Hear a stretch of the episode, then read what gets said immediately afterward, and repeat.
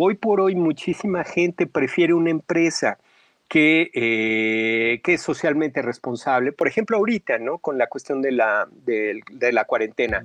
¿Qué empresas eh, sí protegieron a sus o protegen a sus empleados? Él es mi amigo Luis Ramos Alarcón Marcín.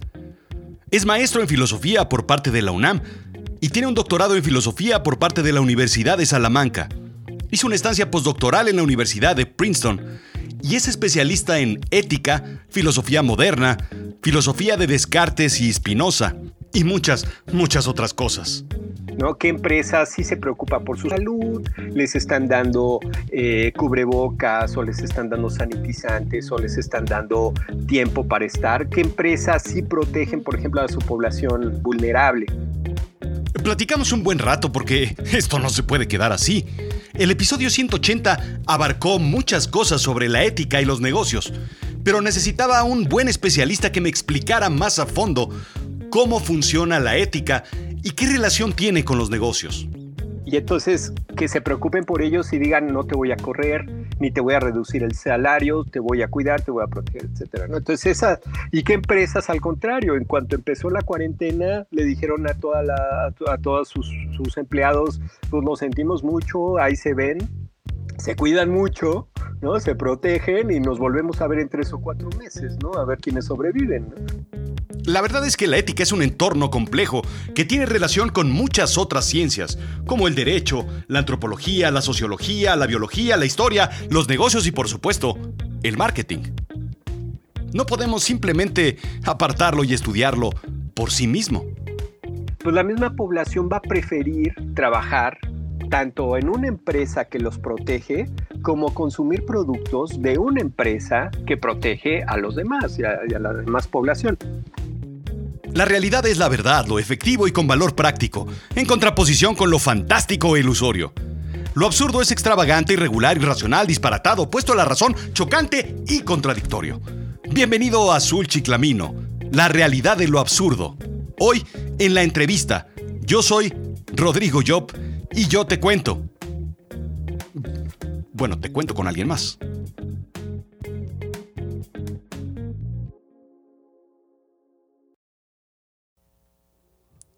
Muchas cosas quedaron pendientes de analizar en el episodio anterior, pero quise empezar por el principio, por definir qué es la ética. Ética es el estudio de la moral. Y habrían básicamente dos formas de estudiar a la moral. ¿Qué es la moral? La moral es el conjunto de conductas, de prácticas, de costumbres, de hábitos que las personas tienen y que eh, benefician o dañan a las mismas personas. Básicamente, ¿no? Eso sería la, la, moral. Ahora, la ética estudia la moral desde dos perspectivas diferentes. Por una parte estaría una perspectiva descriptiva, en donde lo que hace la ética es decir cuáles son las costumbres, cuáles son las conductas, cuáles son los hábitos que las personas suelen tener que benefician o dañan a las mismas personas. Y entonces la ética ahí se beneficia de la sociología, la antropología, la economía, la biología, de cantidad de otras ciencias, ¿no? Todo esto le ayuda como material a la misma ética para poder identificar todas esas prácticas. Ahora, este es solamente un estudio descriptivo es como si vas al médico y el médico, pues primero que nada, tiene que hacer una descripción de cuál es el problema que tú tienes.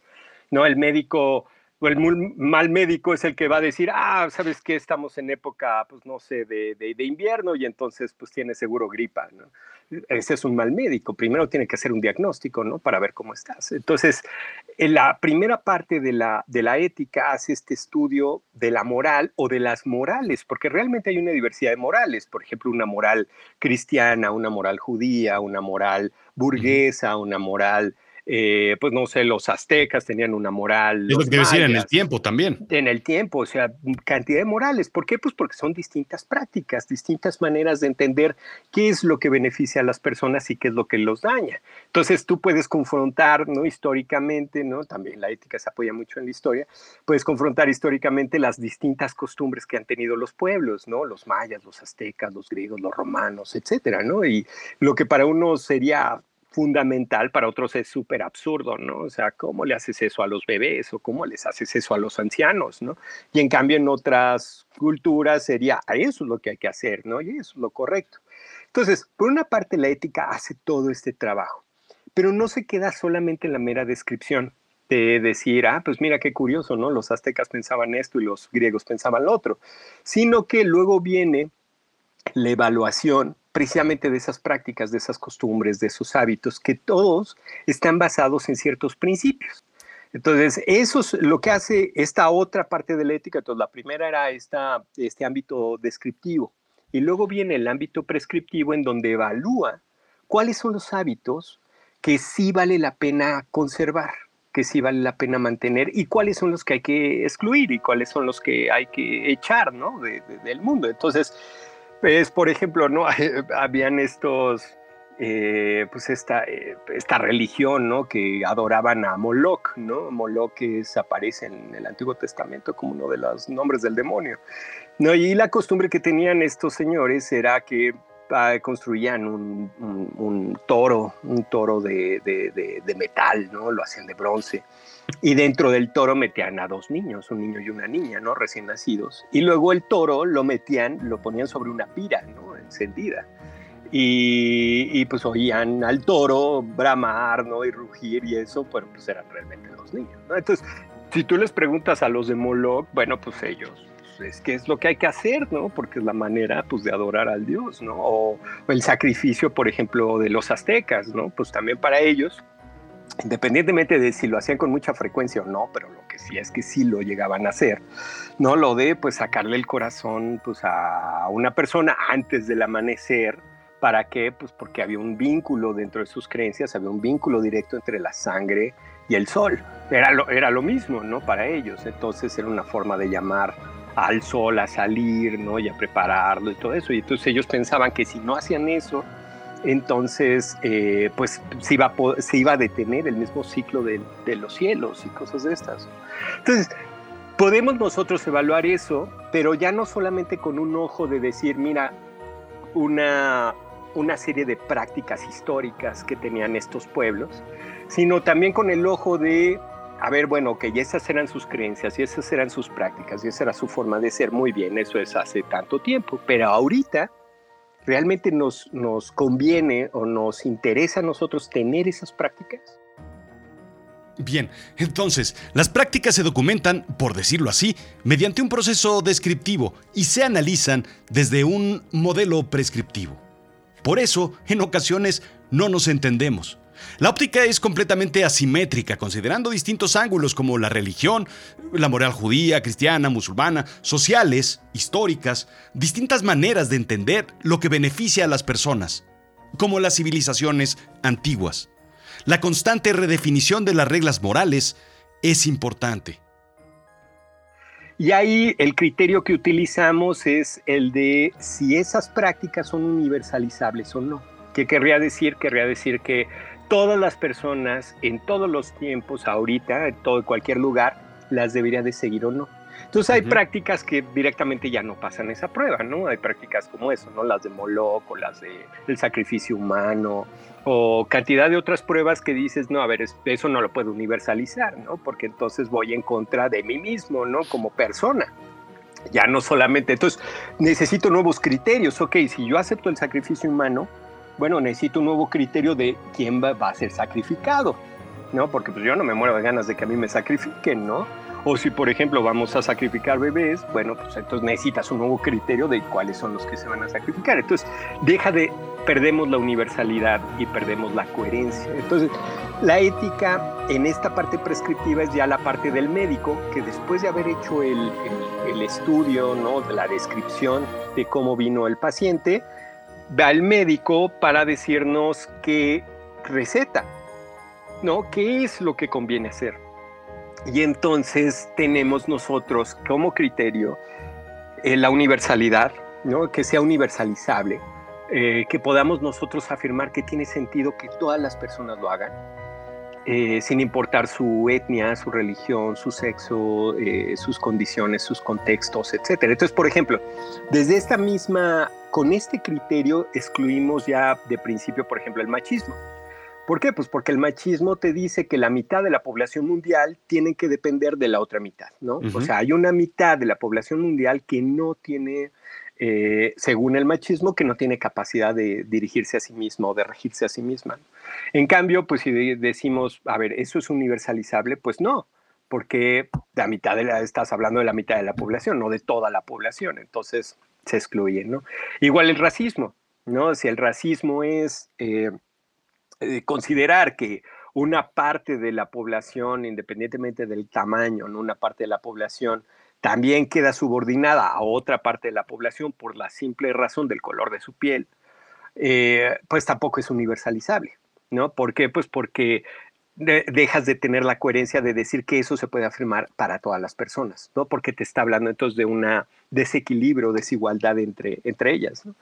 Y así, así, entonces esa es la parte muy importante de la misma, de la misma filosofía, que es una reflexión constante en donde no podemos nosotros decir ya, ya terminé. Eso es lo que distingue tanto a la filosofía, por ejemplo, de las religiones o de las mismas culturas, porque las culturas después de todo se cierran la cultura dice, mira, aquí está el grupo de creencias y estas son la realidad. Y pues bien, muy bien, estas nos van a servir para movernos en el mundo, ¿no? Son muy prácticas, son muy útiles, pero no se van a revisar. ¿No? Son las prácticas. O sea, si tú quieres pertenecer a esta cultura, tienes que aceptarlas. ¿no? Si no quieres aceptarlas, muy bien, véate a otra cultura. ¿no? Lo mismo con las religiones, ¿no? Las religiones te van a decir, hay una serie de dogmas, principios que tan establecidos, ¿no? Los estableció Dios o los dioses o, o se hicieron sínodos o se hicieron eh, distintas eh, reuniones, ¿no? De gente muy importante que son los que decidieron esto, ¿no? Eh, entonces, en esos concilios, en esas distintas cosas. Entonces, en las religiones lo que, lo que, lo que vas a tener es que mm, esos dogmas no se pueden discutir, esos dogmas te dicen qué es lo que vale la pena, cómo hay que beneficiar a las personas, cómo hay que evitar dañarlas, muy bien, pero ya están establecidos y no hay manera de hacer una revisión dentro de la religión o dentro de las religiones. Eh, si bien hay por ejemplo, hay una rama muy interesante de la filosofía, que es la filosofía de la religión, que se dedica precisamente al estudiar las religiones y los cambios al interior de las mismas religiones, y si hay principios básicos en todas las religiones, o si hay religiones sin Dios, por ejemplo, etcétera. Entonces, bueno, pero ya son un poco otras cuestiones. Para la cuestión de la, de la ética, lo que le interesa a la ética es que aquellas prácticas que acepte ¿no? como válidas. Eh, tienen que ser prácticas que sean válidas para cualquier ser humano, en todo tiempo, en todo lugar. Entonces, una de las cosas, bueno, claro, desde mi perspectiva, eh, que una de las conclusiones importantes de, la misma, de la misma ética sería que todas las personas, en cuanto que somos personas, eh, tenemos un valor que eh, es absoluto, que no cambia, que no varía y que nosotros valoramos más bien a las cosas y nosotros decimos si las cosas cambian o no, ¿no?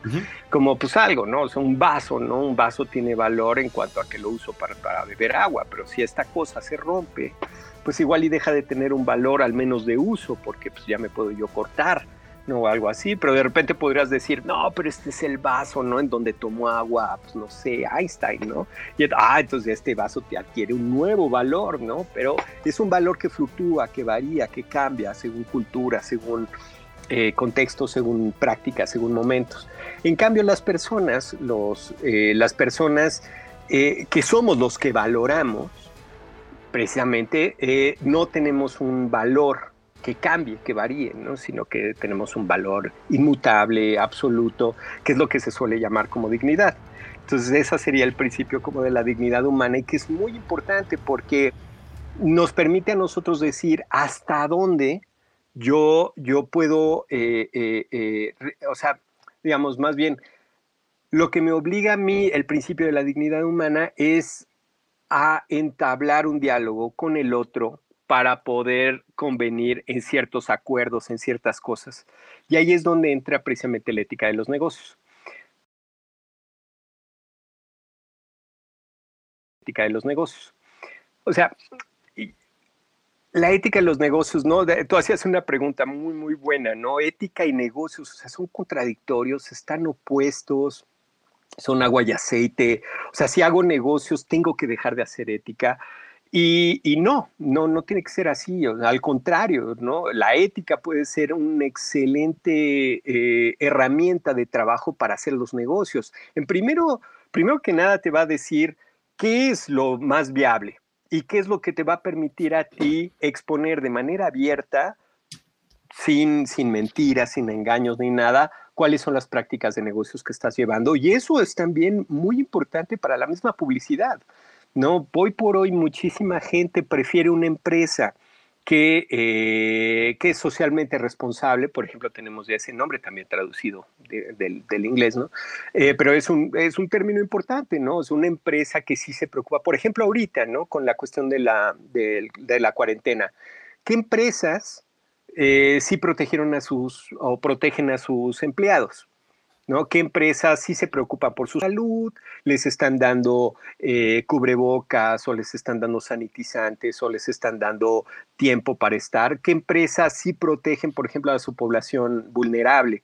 No todos aquellos mayores de 60, 65 con diabetes o con distintas eh, cuestiones, que presión alta, yo qué sé. Y entonces que se preocupen por ellos y digan, no te voy a correr, ni te voy a reducir el salario, te voy a cuidar, te voy a proteger, etcétera. Entonces, esas, ¿y qué empresas al contrario? En cuanto empezó la cuarentena, le dijeron a, toda la, todos sus, empleados, pues lo sentimos mucho, ahí se ven, se cuidan mucho, ¿no? Se protegen y nos volvemos a ver en tres o cuatro meses, ¿no? A ver quiénes sobreviven, ¿no? Entonces, ahí tú tienes, ¿no? De principio, eh, ¿qué va a hacer la misma población?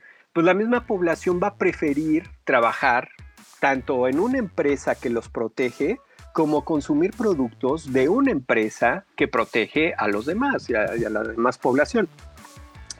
Eh, entonces, ¿qué, es, ¿qué es lo que hace la, la, ética en los negocios? Entonces, la ética en los negocios lo que hace es tanto este mismo estudio descriptivo de cuáles son las prácticas, evaluar esas distintas prácticas y los criterios que usa para hacer esa evaluación y promover unas prácticas y rechazar otras, va a ser estos, estos nuevos principios, ¿no? La universalidad a partir del el reconocimiento de la dignidad. Y, eh, y, y esto, eh, grandes rasgos de lo que se trata es de algo muy, muy simple, ¿no? De lo que se trata es que eh, evalúas, evalúas si la persona se le está, sea, el empleado, o sea el cliente, o sea el que da el servicio, o sea aquella persona con la que se, o el que provee, por ejemplo, los insumos y las, los, los, la materia prima, etcétera, ¿no? Para una empresa o lo que sea. Si esa empresa, dentro de lo que está en su conocimiento, porque tampoco pues, son omniscientes, ¿no? No son dioses, ¿no? No pueden saberlo todo pero dentro de lo que puede saber esa empresa, si no están instrumentalizando personas. Y con eso lo que uno quiere decir es que no las estás usando como si fueran objetos, ¿no? Como yo uso este vaso, ¿no? Pues para usar el vaso no le pido permiso al vaso. ¿no? Explotables y desechables. Exactamente, exactamente es eso, es eso. Entonces, es, es, algo muy sencillo, o sea, y las mismas empresas lo saben, las nuevas empresas saben en qué, en qué, dónde está esa frontera. Las mismas empresas lo saben.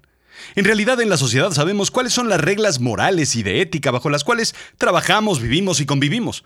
Pero además está cercado por un marco jurídico claro y preciso.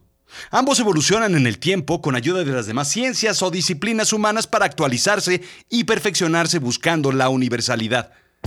Pero, un ejemplo de, un amigo, de un muy buen amigo, ¿no? Que igual da, de profesor, ¿no? Y da clases, entonces me contaba que da esta, da, da una clase, ¿no? Unos estudiantes de una universidad X, ¿no? y estos eran estudiantes de maestría. Y entonces eh, uno de los estudiantes le dice, no, profe, es que mire, pues con la empresa de mi padre fuimos a China, ¿no? A conocer, pues teníamos que conocer la fábrica porque iban a importar pues, una cantidad fuerte de, productos, pero pues no querían, a ver, va a ser una cantidad fuerte por un tiempo largo, pues queremos ver cómo está funcionando, ni no vaya a ser algo que nos engañen de momento, ¿no? Y entonces este le contaba, no, profe, fíjese, llegamos a la fábrica y tremendo, ¿no? O sea, tremendo, tenían las máquinas trabajando 24 horas, ¿no? Y eran dos turnos de, de, 12 horas, ¿no? 12 por 12. Y los trabajadores que pues, nos contaron que vivían muy lejos de ahí, se dormían en los pasillos, ¿no? Entre las máquinas y entre las cosas. Entonces, uno se le se, se, se, eh, cambiaba el turno, se acostaba a dormir, comía, no sé qué, y el otro se ponía a trabajar. Y luego y cambiaban y así, ¿no? Siete días a la semana, ¿no? Tremendo. ¿no? Y entonces le pregunta, le pregunta a mi cuate, oye, ¿y qué hicieron, no? ¿Qué hicieron ya que vieron esa realidad tan tremenda? Y le dice el chavo, no, pues profe, hicimos un super negocio. No, no, no, o sea, no sabe, nos salió baratísimo, ¿no? Entonces, eh, o sea, el empresario, el empresario sabe, ¿no? El empresario sabe cuando él está eh, eh, instrumentalizando, instrumentalizando a la gente. Claro, es cierto, vas a ganar más dinero si instrumentalizas que si reconoces la dignidad de trabajadores, de, clientes, etcétera. Eso es clarísimo. Y eso, y en términos de ética, es un poco la, el, teorema del prisionero, ¿no? Mm. Que a fin de cuentas, si esta persona, si este empresario no toma esa oportunidad, entonces su competidor la va a tomar. Exacto, exacto. Y entonces, la tomas para que el otro, o sea, claro, por tu propio beneficio, pero también por dañar a, a la competencia. Entonces se convierte en el cuadrante de Nash. Muy bien, muy bien. Y ese es un tema súper interesante desde la perspectiva de la misma ética. Es falso, ¿no? Eh, ¿Por qué es falso? O sea, porque primero que nada, ya que tú tomaste eso, ya que tomaste el negocio, no sabes si alguien más no lo iba a tomar. O sea, no lo puedes saber, ¿no? Porque tú ya lo tomaste, ¿no? Igual que el prisionero. Entonces, igual que el prisionero. Entonces, se genera esa ilusión de, mira, si no lo hago yo, lo hace el otro. Entonces, primero que nada, no sabes, pero lo que sí sabes es que tú lo hiciste. Correcto. Y que tú instrumentalizaste a la gente. Entonces, si hay alguien responsable en eso, no al 100%, porque por ejemplo, si hablábamos de este ejemplo de China, pues bueno, hay prácticas milenarias y hay una serie de cosas, etcétera, ¿no? Que igual ya uno no, pues, uno no interviene directamente ahí, pero sí intervienes en el sentido en que pues estás fomentando la explotación de los otros, ¿no? Eh, entonces, eh, por, eso ahí estaría la falsedad, ¿no? De ese, de ese digamos, es un falso dilema. Si no lo tomo yo, lo toma el otro, no lo vas a saber porque el otro, ya que lo tomaste, no, no hubo nadie más que lo tomara. Y por el otro lado, pero lo que importa es que ya una vez que tú lo tomaste, ¿qué hiciste con, con, con la gente? ¿no? ¿Qué hiciste? ¿Qué pasó con ellos? ¿no? ¿Qué sucedió con ellos?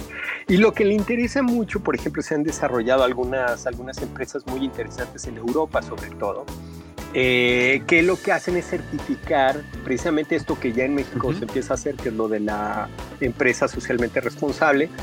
Ese es, es algo que surge en Europa ya desde hace, ya, ya tiene tiempo, que poco a poco ha tomado más lugar y hay consumidores muy conscientes que dicen, oye, yo solo voy a comprar este producto o solo voy a apoyar esta empresa o solo le voy a, por ejemplo, pueden ser accionistas, yo solo le voy a meter dinero a esta empresa aunque tal vez no me da más dinero que la otra empresa, pero sé que esta empresa sí reconoce la dignidad de las personas, ¿no?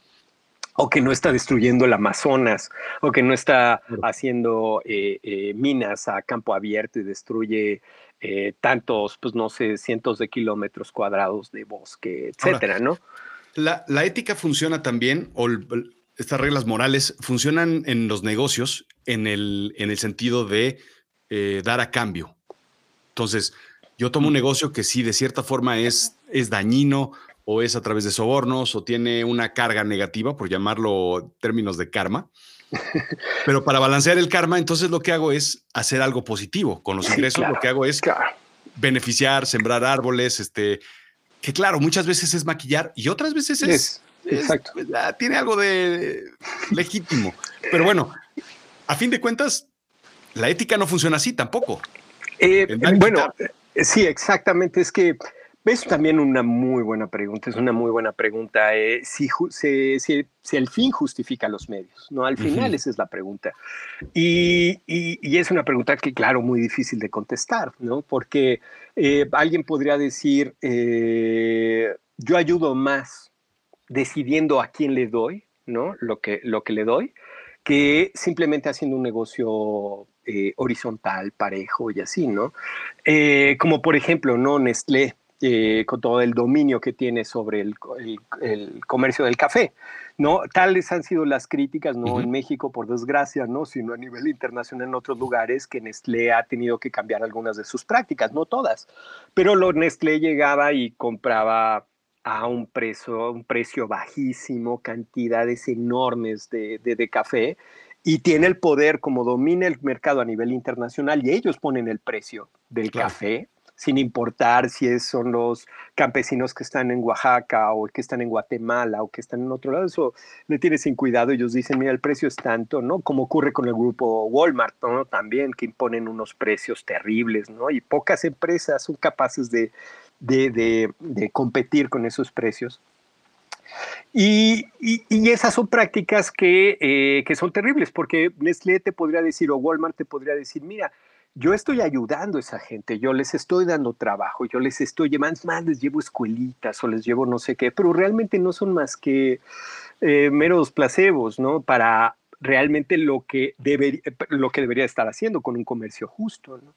Y, no lo están haciendo. Entonces, eh, sí, de las, de las empresas con peores prácticas laborales es, por ejemplo, grupo, eh, bueno, en general, muchas de las empresas grandes, grandes, los grandes monopolios, pero ya en particular estos que mencionábamos, el grupo Walmart.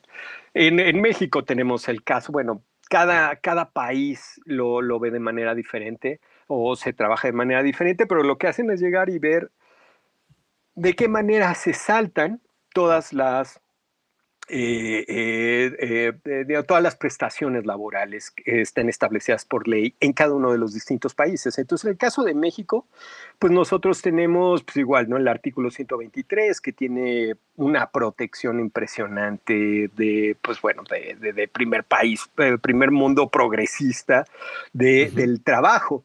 Y la manera que tiene el grupo Walmart, igual que todas estas otras grandes empresas, ¿no? Lo oímos, ¿no? Que dicen, los asociados, la manera de evitar todo eso es generando, eh, eh, bueno, contratando, ¿no? El outsourcing, eh, ¿no? contratando empresas externas que a su vez asocien a los trabajadores. Entonces te van a decir, no, no, no, oye, yo no tengo por qué darle a este señor vacaciones, no tengo por qué pagarle ni siquiera el IMSS ni nada, porque él es socio de la empresa que yo estoy contratando. O sea, ni siquiera es, eh, o sea, yo no lo estoy contratando a él, yo estoy contratando una empresa, entonces si tienes un problema, reclámale a esa empresa. Y pues, Adidas, o sea, bueno, cantidad de empresas se dedican a hacer ese tipo de prácticas de subcontratar para justo evitarse esos problemas. Y lo que es muy interesante es muchas veces la respuesta de la sociedad civil cuando se enteran de esas prácticas, como pasó con Adidas ya hace tiempo, que se enteraron que era en, en, en, Pakistán donde eh, hacían los balones que se iban a usar para un mundial y los niños eran los que lo cosían, porque claro, ¿no? Pues tenían las manos chiquitas, ¿no? Y entonces se necesitaban... Más finos, claro. Sí, exacto. Entonces eh, y, dijo Adidas, ay, no, pues yo no sabía, mira qué mala esta empresa. Y pues claro que sabes que ellos saben. Entonces, la, la, en cuanto una empresa realmente se responsabiliza de sus propias actividades, tiene mayor éxito frente al público. Tú ponías en tu podcast también los excelentes ejemplos de la Volkswagen. O sea, y cantidad de empresas, ¿no? O sea, Volkswagen cayó, o sea, por ejemplo, lo vemos nosotros con, los, con, eh, con, las, eh, con las acciones, ¿no? Por algo caen las acciones. Hay una pérdida de credibilidad sobre eso. Dices, oye, si me estás engañando con la cuestión de las emisiones, ¿quién sabe con qué más no me estás engañando, no? O sea, no dejas de tener esa confianza hacia la empresa. Entonces, a la empresa le conviene ser éticamente responsable. Claro es una autorregulación del. Exacto. Y, le sirve de publicidad. y del entorno. Sí, la gente lo ve, saben que, se, que pueden confiar en ella. En el momento en que los consumidores se enteran que una empresa empieza a hacer malas prácticas y malas cosas, dejan de confiar en la empresa y si tienen la posibilidad se van por otra empresa. Porque claro, pues van a decir, oye, si me engañó con esto, híjole, quién sabe con qué otras cosas no me está engañando. Entonces, como parte de esas prácticas para las empresas, lo que es muy útil es también, pues, eh, simplemente hacer esa revisión de cuáles son sus proveedores, eh, cuáles son sus, eh, pues sus clientes, qué necesita saber el cliente y para evitar que se dañe y al contrario, ¿no? Para que se beneficie del producto o del servicio de la cosa, pues tener esa información a la mano. Dentro de lo que la misma empresa puede, puede tener, ¿no? Porque tampoco podemos nosotros culpar a una empresa, por ejemplo, por, por no saber que, eh, ah, por ejemplo, ¿no? Con las aerolíneas ahora, ¿no? Antes de que empezara la, bueno, o más bien, ya que una vez había empezado la pandemia, pero antes de que se conociera tanto acerca del COVID, digamos en enero, en el mes de enero, no puedes demandar tú a una línea aérea por decir, oye, ¿por qué me llevaste a mí en un avión sin poner filtros en el aire acondicionado o sin tener cubrebocas en, cada uno de los, de los clientes, etcétera? ¿Por qué? Pues porque en ese momento no se sabía. Pero en cambio ahorita sí ya se sabe. Entonces ahora sí sí puedes demandar a la empresa si es que pues llega, llega a suceder ese tipo de cosas. Entonces, hay, hay una cosa también muy importante para, para la ética, que es, que es apoyarse precisamente en la ciencia. Para tener la información más fidedigna al momento y que esa información la conozca, pues la conozca el cliente, la conozca la persona que ha sido el servicio, para que tenga una elección, una mejor elección y pueda decir, bueno, pues, o sea, por ejemplo, un buen ejemplo de eso son los cigarros sea, sabemos, pues claro, se han hecho ya los estudios y todo, y claro que generan cáncer, ¿no? Enfisema pulmonar, cáncer de core, etcétera, ¿no? Ya está. Bueno, pues ya los paquetes lo traen. Y ahí está la información. Igual y se deberían de prohibir de plano, ¿no? Los cigarros, pero bueno, pues ahí está la información, entonces está el paquete, claro, el fumador tiene una adicción, ¿no? a las sustancias que trae el cigarro, pero bueno, entonces eh, pero está en el paquete. Entonces la misma empresa puede decir, oye, pues, yo ya te avisé, mano. Así puse la foto de la ratita muerta y pues, tú sabes si te Al lo contrario, yo soy éticamente tan valioso que lo estoy diciendo. Que lo estoy diciendo, exactamente. Y que yo incluso patrocino a lo mejor estudios. Exactamente, exactamente. Pero Tú, eres, tú eres el que tienes el problema, no yo. Sí, e, exactamente. Entonces, bueno, ahí sí ya la ética dice, bueno, pues tal vez eh, esa empresa está, pues, está trabajando, pues, está avisando, está diciendo, y, pero pues tal vez sí deberíamos de prohibir el producto, ya que sabemos que genera, o sea, por ejemplo, las drogas, ¿no? Las drogas, ¿por qué están prohibidas las drogas duras, ¿no? La heroína, la, la cocaína y ese tipo de cosas. Fíjate, ese es también un tema bien interesante eh, para, para, para discutir también dentro de la ética, porque alguien podría decir, oye, pero pues es mi cuerpo, ¿no? Y si, pues mi cuerpo, pues es mi rollo, ¿no? O sea, ¿qué tal que yo tengo muchas ganas, pues nada más de pues, sentirme mejor, ¿no? Y X, ¿no? X cosas, ¿no? Entonces, ¿por qué te metes con mis decisiones?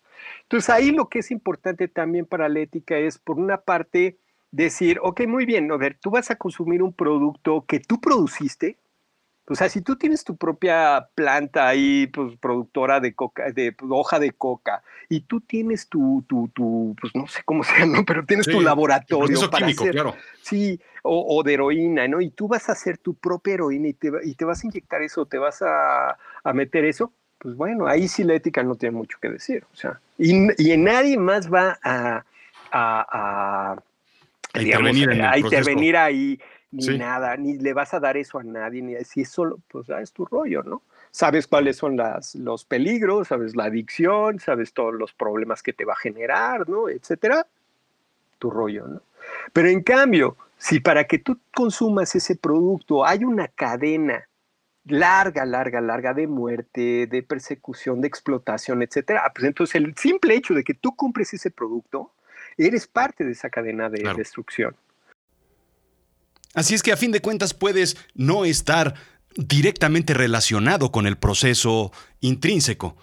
Pero si estás de forma indirecta relacionado con el proceso, a la hora de comprar, de consumir, de involucrarte de otra forma indirecta, también eres parte del problema.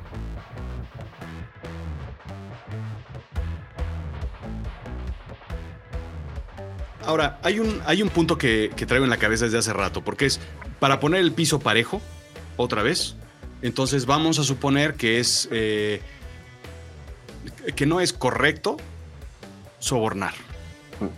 Entonces, bueno, eso es como eso es como casi casi mundialmente aceptado, pero hay países en donde no puedes hacer negocios sin el soborno. ¿Sí?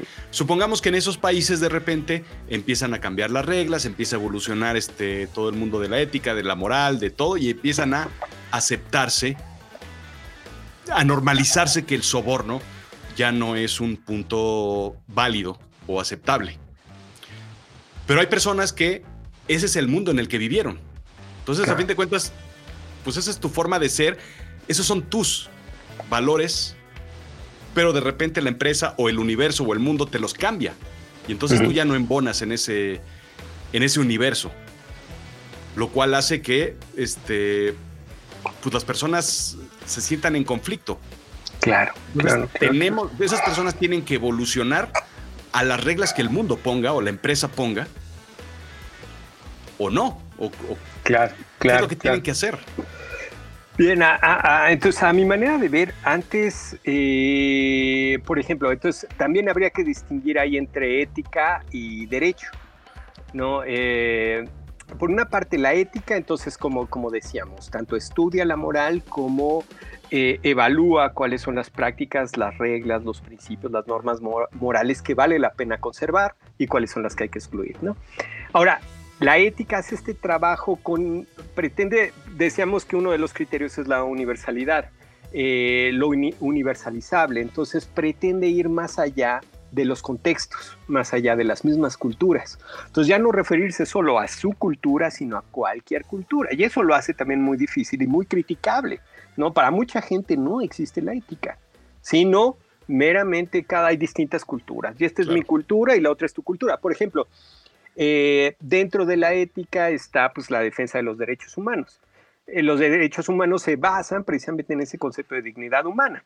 Si quitas tú el, concepto de dignidad humana y lo rechazas, entonces se caen todos los derechos humanos. Todos están montados ahí, la igualdad, la equidad, ¿no? Todo, todos los derechos. Entonces, lo que pretenden eh, los derechos humanos es un marco legal de algo que viene propiamente de la ética. La ética alimenta o debería de alimentar a todos los marcos normativos, no solamente propios de, la filosofía, sino fuera de la filosofía como el, mismo derecho, como las leyes eh, y todo tipo, tipo de normas. Eh, son diferentes por un principio muy, muy básico, ¿no? Eh, cuando hablamos de la moral, hablamos de, de prácticas que hacemos por convicción propia. O sea, yo lo hago porque, eh, porque creo que es lo correcto.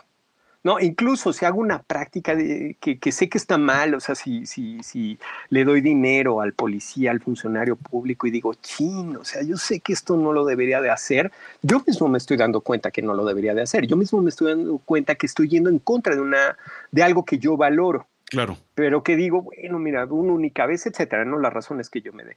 Ahora, aparte es, es el derecho, el derecho, el conjunto de leyes que son eh, legisladas desde una autoridad, ¿no? El poder legislativo, que es el que las autoriza o el que las, las, excluye.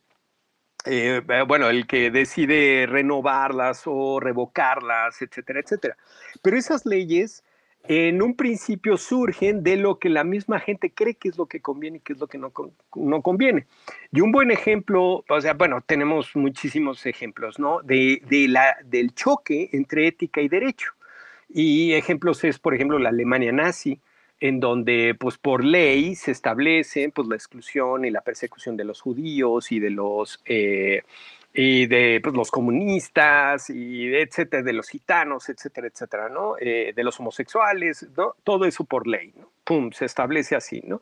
Eh, eh, y hay muchísima gente que la misma Alemania decían, a ver, pues esa es una práctica que está, eso está equivocado, ¿no? o sea, no hay un fundamento real sobre eso, ¿no? Más que pues, las ficciones que se, que se hacen los nazis, ¿no? Y ese, otro ejemplo de ese choque sería el apartheid, ¿no? En Sudáfrica ¿no? Eh, finales después de la Segunda Guerra Mundial, ¿no? Finales del 48 o algo así, hasta el 94, o sea, dura toda la parte, ¿no? En donde se establece el 10% de la población blanca, que claro, eran los que eh, legislaban, eran los, los, los, que dominaban tanto el poder ejecutivo, el legislativo, el judicial, pues ellos deciden que eh, los blancos tienen que tener mejor, mejores condiciones políticas, sociales, económicas que la población eh, negra. Y entonces se excluye, y así lo establecen, ¿no? Y así en nuestras leyes también hay muchas leyes absurdas que eh, gracias precisamente a la Suprema Corte de Justicia se revisan y, y, se derogan, se, excluyen, etcétera, ¿no? Ese tipo de prácticas. Pero también el, el derecho es, eh, entonces el derecho va después o se monta sobre el mismo trabajo de, de la ética. O sea, no, no podemos entonces decir que, si, eh, por ejemplo, alguien, mucha gente te diría, o sea, muchas prácticas igual, por ejemplo, hablábamos ahorita de Walmart, ¿no? Walmart te podría decir, oye, yo no estoy violando la ley. Y si es cierto, no, no la está violando, ¿no? No está violando la ley, ¿no? Ellos en, ningún momento están actuando en contra de la ley. ¿no? Tienen unos cuerpos ahí impresionantes de, de, contadores, de abogados y eso, de a ver, búscale cómo, pero yo no le voy a pagar a esta gente sus, sus, eh, pues, hospitales, ni les voy a pagar sus, eh, sus vacaciones. A ver, búscale cómo, ¿no? Y hasta que le encuentran, entonces es donde vienen y invierten, ¿no? Ya hacen esas cosas. Por ejemplo, del, grupo, del mismo grupo Walmart, luego nos enteramos los mexicanos de las prácticas precisamente de sobornos muy fuertes que tienen para conseguir los permisos para construir Walmart y eso salió sobre todo cuando construyeron, que generó mucha polémica y se la pasaron después, ya sabemos por, por dónde, a, golpe de, dólares eh, en, en Teotihuacán. ¿no? Eh, entonces, eh, precisamente, ¿cómo nos enteramos? Pues porque el Congreso norteamericano, que tienen esta ley en donde ellos prohíben que las empresas norteamericanas eh, den, sean corruptas y den, den pues sí, den dinero y ese tipo de cosas, prácticas incorrectas y esto, es a través de ellos que nos enteramos. No, no, no por México. O sea, fue cuando, ay, órale, chécate esto que está haciendo el Congreso norteamericano. Están sancionando a Walmart por haber dado 10 millones de dólares a políticos mexicanos para poder construir estos, estos, estos lugares. Lo mismo pasó con, con Yahoo y ha pasado con distintas empresas, ¿no? Eh, sí. Eh, entonces, eh, entonces, bueno, entonces volviendo, volviendo un poco a eso, ¿no? De lo que, de lo, lo, que hace la ética es precisamente tomar esa, separarse de las culturas también, pretende separarse de las culturas en el sentido en que va a querer tener una visión universalizable. Al final hay mucho que aprender, hay mucho que entender y mucho que discutir y mucho que hablar y mucho que platicar entre todos nosotros porque, porque el problema parece ser bastante, bastante grave. Lo que veo es que en todas las disciplinas, en todos lados, todos tenemos dudas, todos tenemos eh, cuestionamientos, todos tenemos una forma de ver el mundo y tenemos que ponernos de acuerdo. Porque tenemos que estar trabajando todos bajo las mismas reglas, porque si no el mundo no va a avanzar. Ya vemos dónde estamos. Pues Luis, muchísimas gracias. Ay, no, este, encantadísima, encantadísima, encantadísima. Increíble hablar contigo. Ya lo haremos otra vez porque hay muchas cosas que, que seguirle rascando de este lado. Ay, no, encantado, encantado cuando quieras, eh, cuando quieras, ya sabes puestísimo. Un gusto verte y mil gracias a ti por la invitación. Mil gracias, Luis. Esto fue Azul Chiclamino, la realidad de lo absurdo. ¿Te quedaste con dudas? ¿Te quedaste con preguntas? ¿Te quedaste con ideas? Platícanos. Visítame en azulchiclamino.com y sígueme en Instagram, en YouTube, en Facebook, en todas las plataformas de redes sociales y comunícate conmigo para saber qué piensas al respecto. Recuerda que este podcast Azul Chiclamino lo puedes escuchar en iTunes, en Apple Podcasts, en Spotify, en Himalaya, en todas, todas las plataformas de podcast. Y sobre todo califica, califica este programa con pulgares para arriba o con estrellitas o con todo porque, pues, porque ya sabes que de esto vive este programa. Gracias. ¿Qué? No. No, no, no. Final final no hay hoy. El final final pues fue este. Este fue el final final de la, de la vez pasada. O sea, de la. de la. de la. Pues, de, de la vez pasada. Porque este ya es como. Es como la segunda parte de la.